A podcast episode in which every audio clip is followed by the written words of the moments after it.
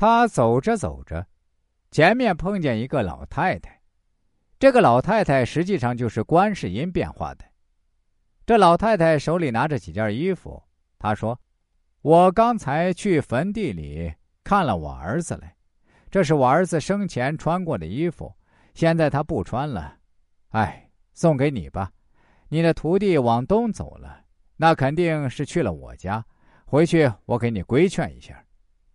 回来以后，你把这个衣服送给他，到时候他就会如何如何。”说完以后。眨眼之间不见了。临走之前，他还教了唐僧一篇咒语，这就是我们知道的紧箍咒。那么镜头的另一边呢？孙悟空在东海龙王的龙宫里在喝酒，喝酒的过程当中，龙王给他进行了一个非常有针对性的开导。龙宫里墙上挂着一幅画，什么画呢？叫《移桥进吕》。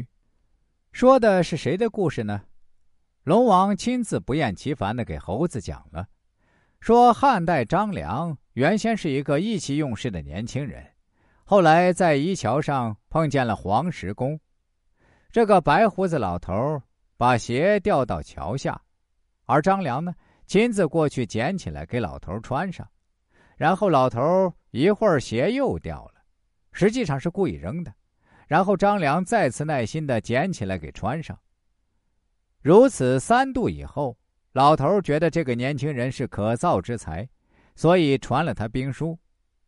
这个老头传说就是神仙太白金星变化的。总而言之，年轻人只有心诚修行，然后才能得到师傅的真传。如何如何？孙悟空是多么有灵性的一个人呐！所以听了这个以后，孙悟空说：“哎，老弟，你别讲了，我明白你的意思了。我回去再保唐僧也就是了。”所以孙悟空撒腿又回来了，在路上还碰见观世音。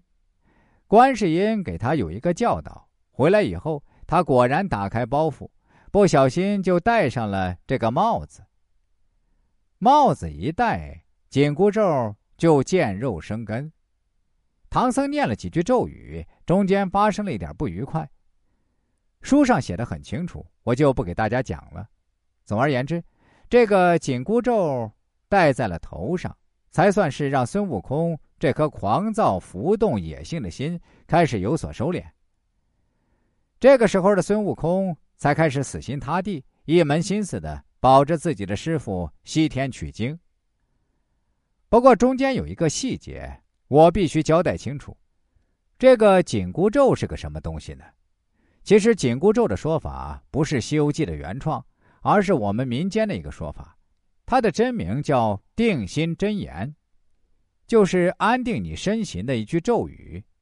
这个咒语是如来佛祖创造，叮嘱观音菩萨特别给取经人的徒弟带的。